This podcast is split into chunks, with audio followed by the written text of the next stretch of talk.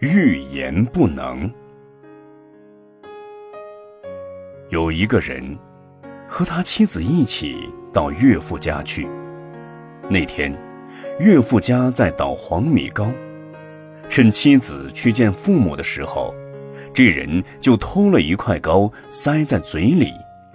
他妻子转身来找他时，他满嘴是糕，又怕妻子知道自己难堪。就闭着嘴，不作声。妻子感到奇怪，用手一摸丈夫的脸，发现是肿的，就告诉父亲说：“我丈夫刚到这里，嘴突然肿起来，不能讲话。”父亲急忙请来一位医生，医生看了说：“这病很重，要开刀才能治愈。”于是。医生就动手开刀，把脸破开，嘴里的膏就露了出来。这事情大家也就明白了。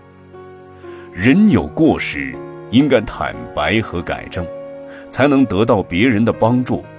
如果触犯戒律或者做了坏事之后隐瞒不说，不肯忏悔，罪业就会越来越重。